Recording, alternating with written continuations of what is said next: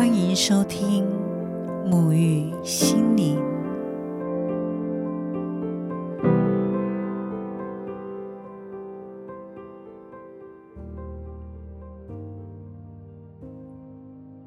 每个人的生命阅历都如同一本书，借由目睹不同的灵性故事，去拓展生命的视野。大家好，我是拉丽莎。这一集目睹灵性所邀请的来宾，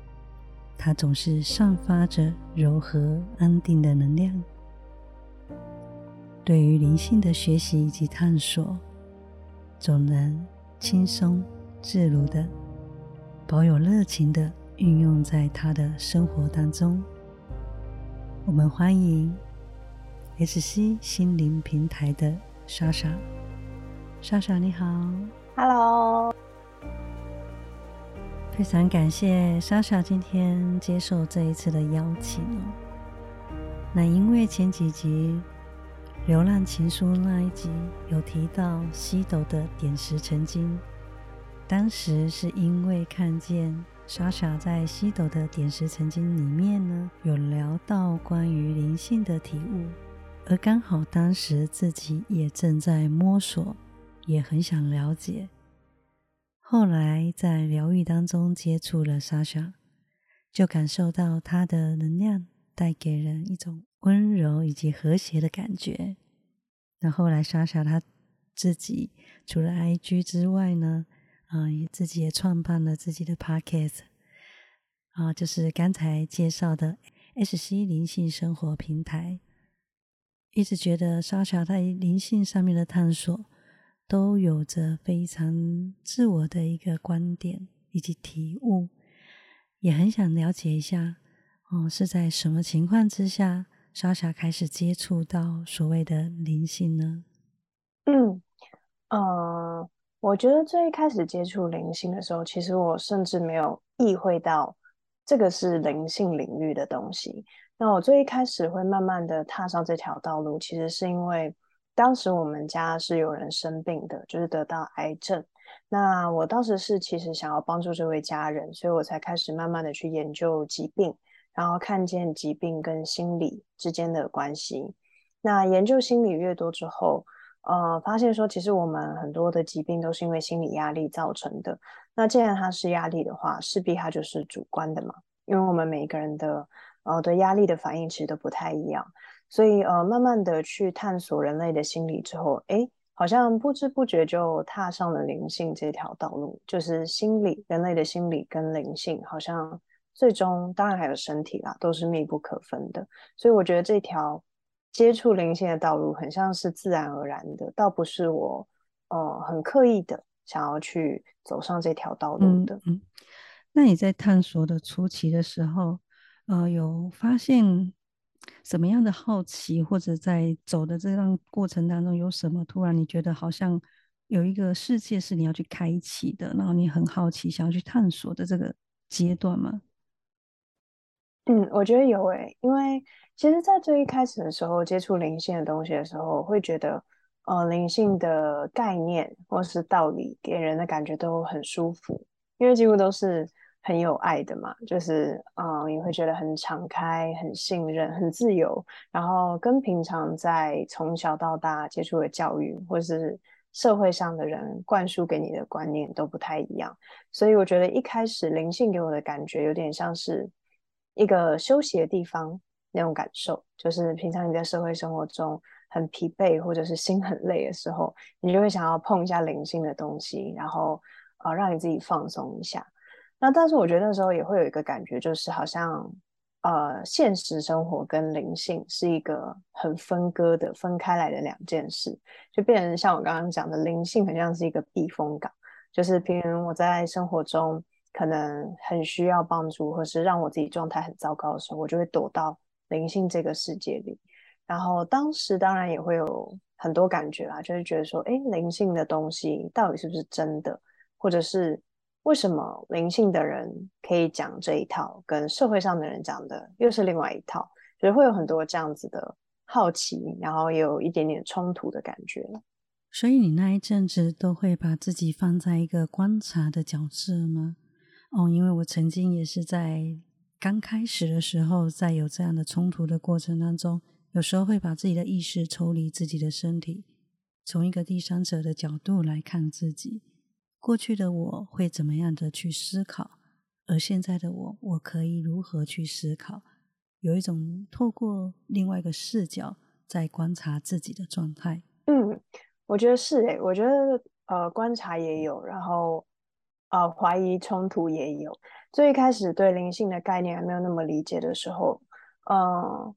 我觉得那个内在冲突感是很强烈的，就是你会觉得说啊，真的是灵性的概念讲的这样吗？然后我觉得甚至也会有一点微微的害怕跟恐惧的感觉，就是如果你真的要照着灵性的理念去过你的生活的话。那其实要么就是会觉得说，哎，跟生活周遭的人有很大的不一样，然后很怕自己这么做是不是真的能够活出所谓灵性概念提到的那样子的生活方式？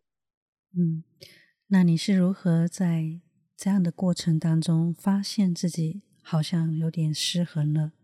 然后他又是在你的内在当中出现了什么样子的状态啊，或者什么样的画面呢？嗯。呃，我觉得当时会很常有一个感觉是，真的这么简单吗？就是灵性很强调心灵的力量嘛，就是我们都是在心灵创造，然后去创造我们的生活。这个是可能没有接触灵性的人比较少会听到的。那在刚开始踏上灵性这条道路的时候，马上第一个接触到的就是这个概念，那那时候就会觉得很神奇。然后也会觉得很困惑，因为我觉得以前我自己的位置啦，比较是会觉得是被动的，就比如说生命给我什么，我好像就只能接受，然后是我的命运是什么样子，老天安排我是什么样子，然后我就只能接受，甚至有的时候会觉得蛮受害的，就如果发生不好的事情的话，那但是后来知道这个所有的事情都是自己的创造之后，就开始有些冲突了嘛，就是比如说你要去接受。呃，生活中好的事情跟不好的事情，然后我自己都是要负责任的。那这样子的概念，我觉得就是呃，不停的检视自己，然后又要接受所有的事情，其实没有所谓好坏的这个过程，有蛮多内在冲突的。然后像刚刚你提到那是什么画面，我觉得其实有点像是脚踏两条船的画面，就是你一脚踏在现实生活，然后一脚踏在灵性的道路上。那那时候你就会觉得啊，一直在那个岔路抉择的感觉。嗯，那你有在这个过程当中感受到呃失衡的状态，或者踩不稳、快要跌倒的感觉吗？嗯，我觉得有诶，因为嗯，譬如说，我觉得会发生那种你在灵性的学习一段时间后，你很想要把它运用在你的生活里，但是却发现哎。好像事情发展的跟你想的是不一样的，然后这种时候你又会回去质疑你在灵性世界学到的一些观点，那我觉得那是很容易，嗯，也许会想放弃吧。那时候是很容易动摇的。那比如说像其他失衡的时候也有，就像我刚刚有提到的，最一开始灵性对我来说很像是一个逃避的出口，就是可能我在生活中得到的压力啊，或是。呃，难过的情绪有的时候我就会逃到灵性这边，然后等我在灵性的世界这里哦滋养够了，然后我又会好像抛掉灵性这边，又回到现实生活中用固有的模式去打滚。就最一开始这两个现实生活跟灵性对我来说是非常分割的，然后我没有把它去融合在一起，所以其实我觉得最一开始对我来说我就是失衡的状态。那后来你是如何在这个冲突当中去看见它是可以和谐，它是可以平衡的在一起，然后融入到你的生活里呢？嗯嗯，我觉得比如说像呃，最一开始运用吸引力法则好了，就是比如说我可能想要显化一个东西，举我随便举例啊，就比如说我可能我想要显化一段关系好了。哦，我真的有显化成功，可是这段关系可能跟我一开始想要的方向是不一样的。那这个就对我来说是一个很冲突的感觉。但是后来才慢慢去了解到，说其实吸引力法则它要显化的，并不是我表意识想要的，它其实是我潜意识，就是深层心灵里面我真正想要的东西。所以其实，呃，像我刚刚讲的结果，都是我的创造嘛。那透过这样子的方式，我才会去看见说，哦，其实有些灵性的概念，它没有表面上的或是一句简单的话语就那么容易可以理解。它背后其实对于我们潜意识的了解，对于我们潜意识的挖掘是有很深的层次的。那每一个生活中的事件都是可以让我们回馈我们内在的。我觉得是在这条道路上慢慢慢慢抓到这个感觉。嗯，你刚刚有提到吸引力法则，嗯，我过去也有曾经一段时间，对于吸引力法则和沉浮之间，感觉好像似乎有一些矛盾点，无法好像融合，而且是有冲突的。也是后来慢慢的在透过自己去观察以及理解当中去发现，哦，两个并不违和。那我也想要听听莎莎是如何去解读。吸引力法则和沉浮之间的差别呢？嗯，我觉得吸引力法则其实就是它每时每刻都在发生嘛。就我现在内在有什么样的状态，它基本上透过吸引力法则就会反映在我的生活里。那我觉得沉浮以前啦，我会对于臣服的概念比较像理解成，好像我臣服于命运。就是我是被动方，然后生活中发生什么事情，我就是接受、臣服这样。那现在我对于这两者之间的平衡，比较像是臣服于我自己这种感觉。那我知道，嗯，老天或是我知道上天，呃，宇宙源头的生命力，其实就在我之中，就在我的内在。那我臣服于我自己，也是一样的，臣服于那个更高的力量。然后透过吸引力法则。我所创造出来的生活中所有的实相，都会是必然的过程，也会是必然的结果。那臣服对我来说就很像是我知道这件事情，那我就臣服于我所创造出来的，然后呃，透过不停的修正，去让我所创造的生活越来越往我自己潜意识、表意识，就是结合心灵之后都想要的一个方向去前进。嗯，莎莎说的很棒哦。在我们的吸引力法则当中，我们的潜意识想要什么的信念，才是真的我们就要去吸引来的这一个关键。但是臣服呢，很多人会觉得臣服它好像是消极的哦，我就什么都不要管，然后什么都不要做。臣服更多的是我们可以有这个目标跟目的，但是呢，我们还是可以透过行动。放下这个控制感，去相信我们的生命，相信我们自己，然后朝着这个状态当中，就像刚刚你提到的，不断的修正，然后到达这样子的一个目标。嗯，而且我觉得生活中其实有蛮多的，我觉得发生的每一件事情，遇到的每一个人都会是一个很像一个 feedback 的感觉，一个回馈资讯，就是我们可以从这些资讯里面去理解说，哦。原来我的内在正在发生什么事情？举例啦，就是像，嗯，有时候我自己或是我遇到的很多的个案也是这样，就他会感觉到说，在生活中他会是很容易被攻击的。就比如说，我常常遇到个案跟我反映说，他会觉得他在生活的工作场合或者是在人际关系圈里面，他好像是被排挤、被攻击的。在这样子环境中，他得不到认可，这样子的状况，那其实对我来说，这就是一个很强烈的讯息，就是也许在这个个案的心里，他对他自己也是正在进行攻击的，他对他自己也是不认可的，所以他将这个内在的状态投射到了外在，由其他人去帮他演出这个剧本，所以这就是呃我刚刚讲的意思，就是说，其实外在有很多的资讯，然后是让我们。很像一条线索，可以让我们去看见我们内在的状态的。确实如此哦，其实自己也是在走身心灵这一条道路当中，慢慢的去发现，我们外在就好像一个镜子的投射，从外在的人以及我们跟他们之间的互动，就可以感受到我们的内在正在为自己进行什么，我们跟我们内在之间的关系正处于什么样子的状态，哦，都是有迹可循的。那也想要请问你，后来是做了什么样的调整？你开始知道你可以如何的去平衡，如何去把这个冲突点、矛盾点啊，找到一个更好的一个方式，然后去做出一种改变呢？嗯，我觉得是选择，就是我真正做的事情，应该是运用了选择的力量，其实就是我们的自由意志嘛。那我刚刚有提到灵性跟现实生活。失衡的那个画面很像脚呃脚踏两条船嘛，所以其实最后让他们取得平衡，就是我去做了选择，我到底要什么？嗯，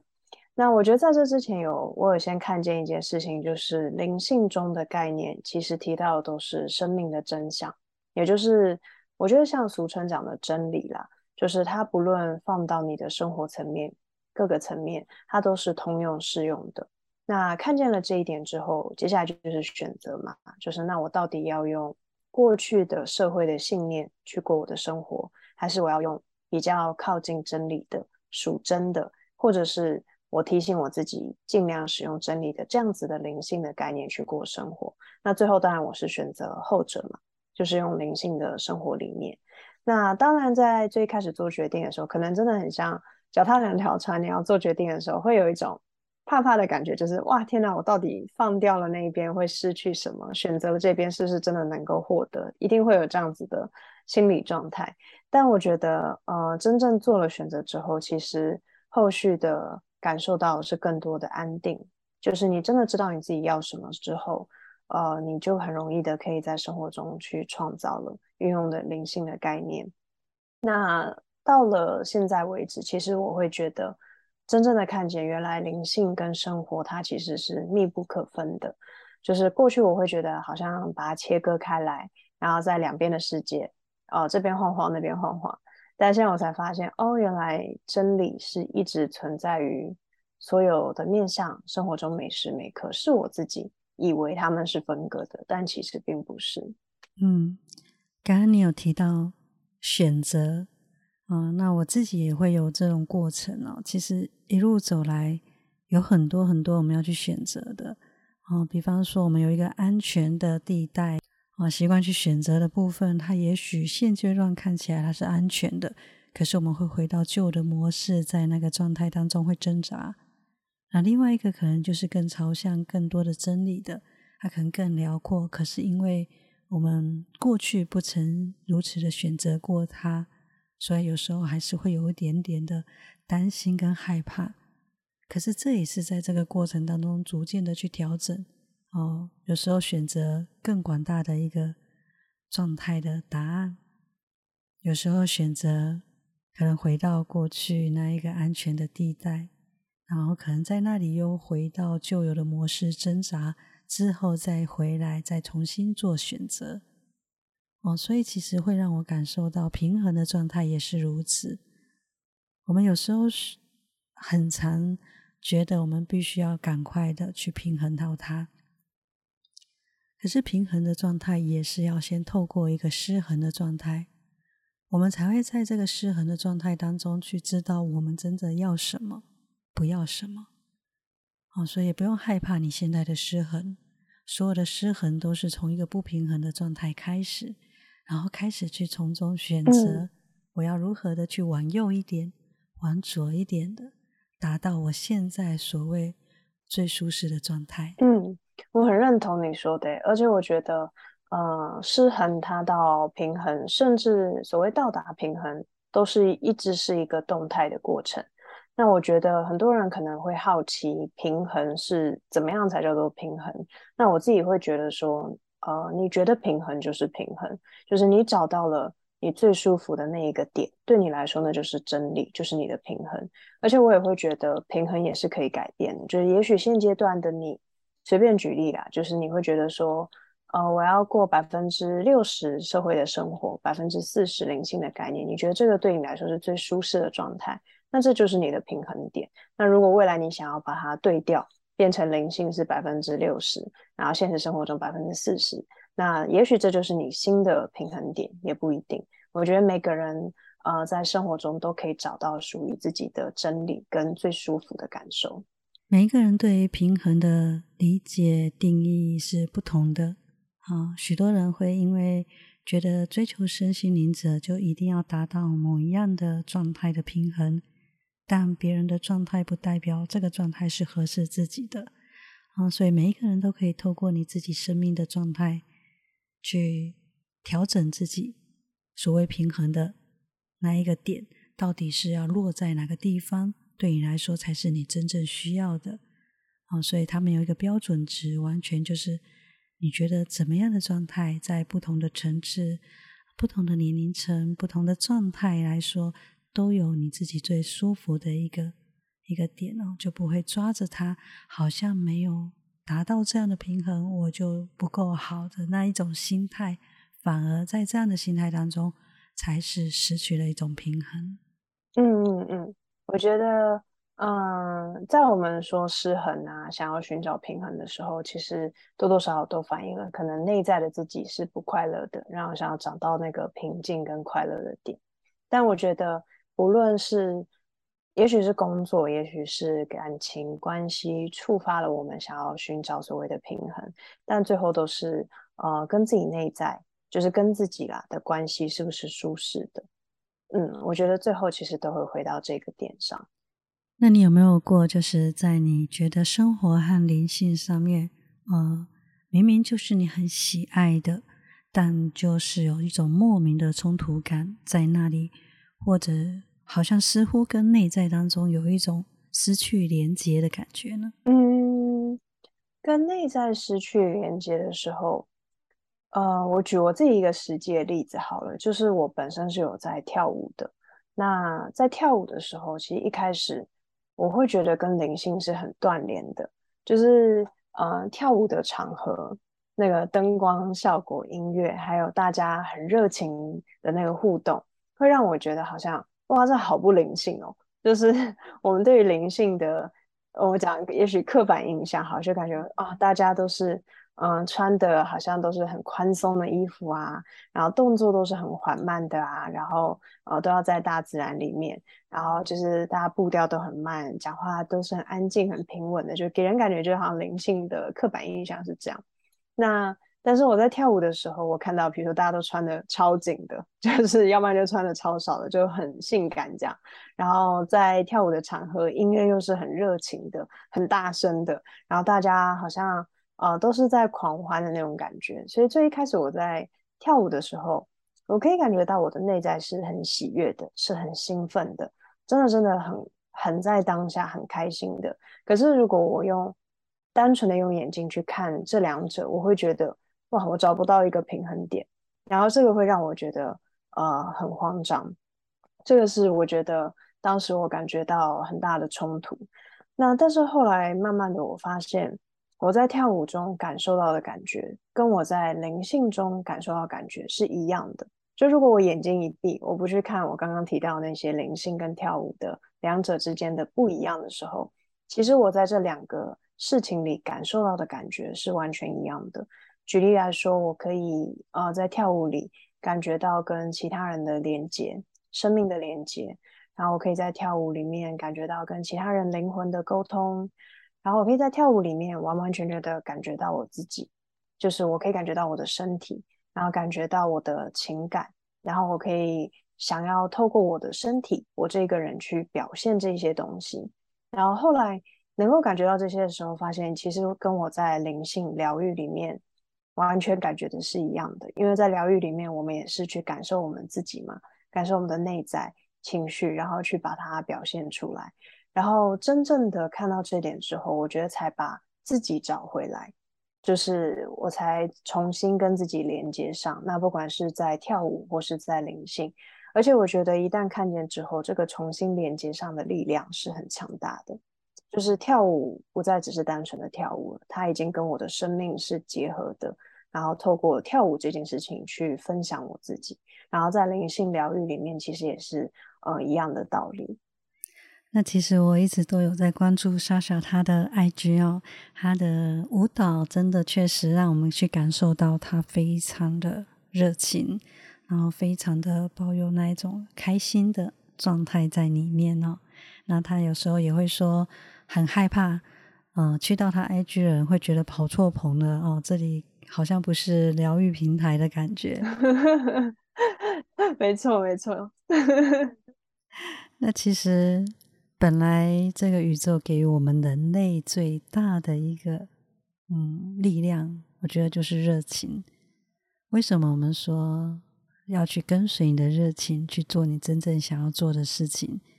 其实，当我们在做的这个过程当中，我们就已经回到我们的内在，跟我们的内在连接了。因为我们做的是一件自己喜悦的，我们会透过这个喜悦，然后去感受到生命的美好。然后由内在的连接向外投射，也相对的跟外在产生一种连接。嗯，所以不要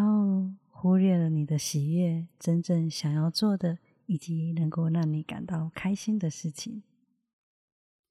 那其实为什么这一集会请莎莎来跟我们大家分享关于灵性跟生活的平衡呢？因为我就是看见莎莎，她就是一个非常的。在他的生活状态以及在灵性的追求上面，他是一个非常平衡并且快乐的灵魂。那因为很多人他们都会啊来向我提问，关于如何在这一个状态当中取得一个平衡。因为许多人在开始进入到灵性的阶段的时候，会像刘姥姥进大观园一样，一头就栽进了这样子的一个探索当中。等到他可能一段时间再回头时候，他发现他失去了或者错过了人生当中许多啊需要去连接的也好，或者他会觉得好像追求灵性，他必须要牺牲掉什么，而不能拥有什么。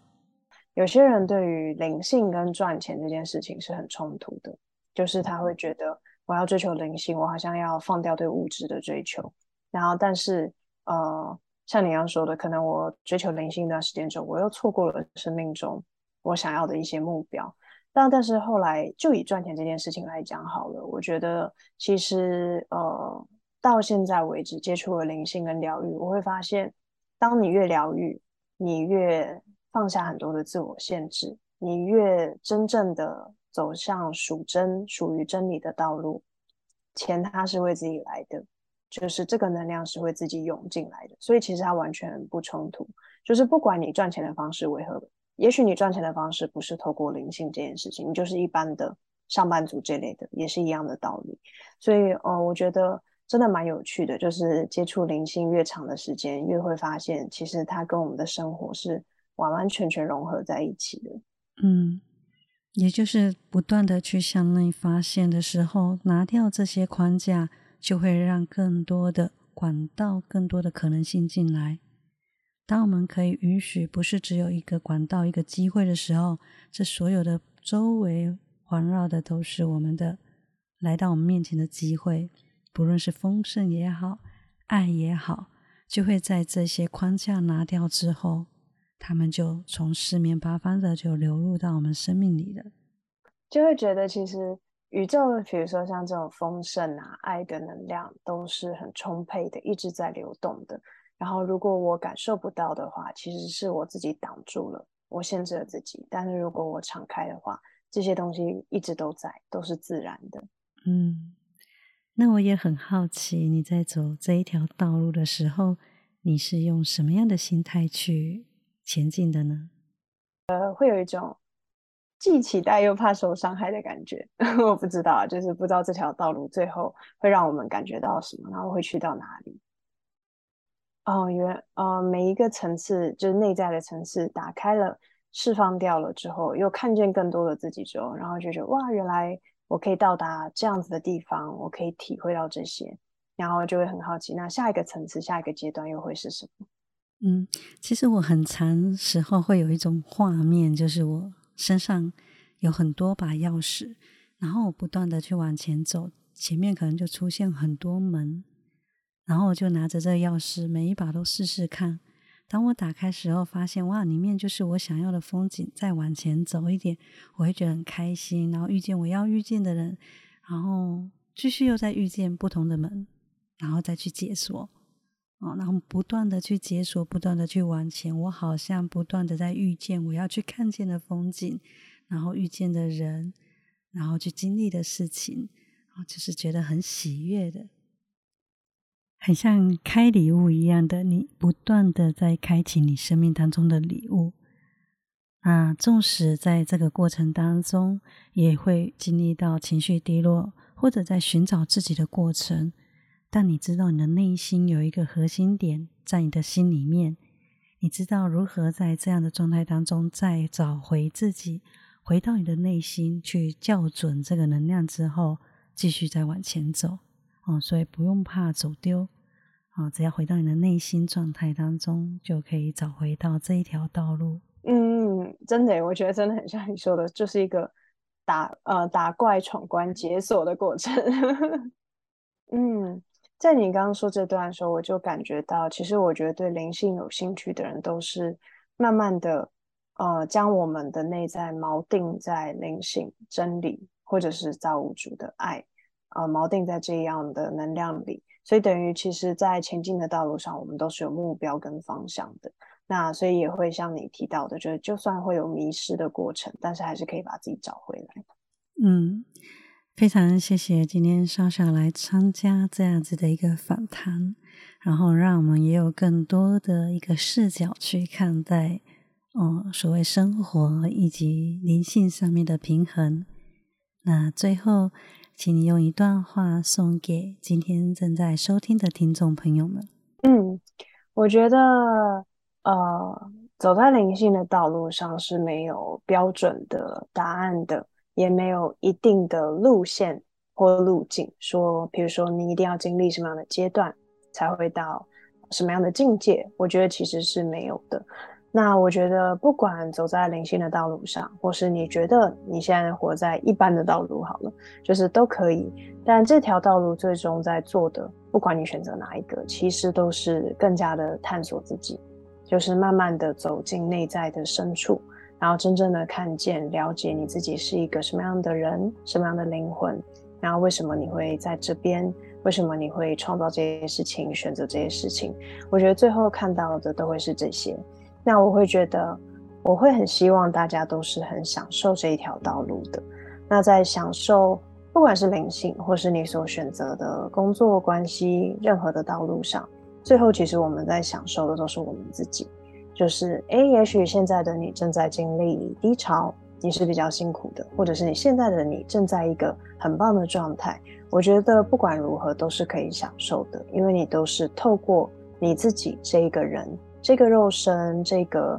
人设、人格设定，来享受这个世界、体验这个世界的。所以我觉得，只要把标准答案这样子的自我限制去把它放掉的话，就单纯的体验跟享受就好。我觉得这会是一个呃很棒、很精彩的过程，然后我希望大家都可以感觉得到。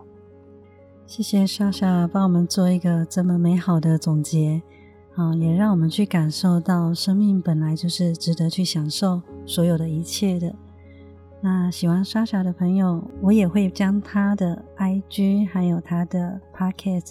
还有莎莎她近期也是有开嗯疗愈师认证培训课程哦，所以喜欢他的朋友都可以欢迎点击底下的资讯栏。非常感谢莎莎今天接受这样的邀请，谢谢你，谢谢你。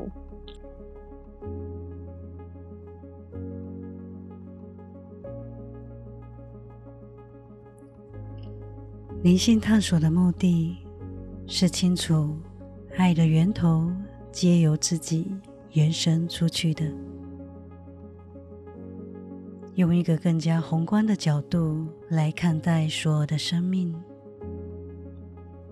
从而觉察、释怀，也宽恕，在逆境中自我调整。在顺境中保有感谢，追求灵性，最终依旧回归，也落实于生活。好好连接生命当中重要的人，好好享受生命里所有的喜悦，好好体验每一个时刻，好好存在，好好爱。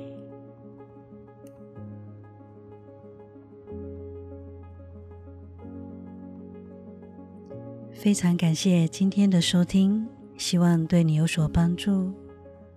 假如你喜欢我的频道，欢迎追踪沐浴心灵，也欢迎追踪我的 IG 和脸书，搜寻由木而生心灵苗圃。所有相关于疗愈课程的相关资讯，都会放在底下的资讯栏。我是拉丽莎。祝福你，享受生活，享受灵性，享受每一个喜悦。我们下次见，拜拜。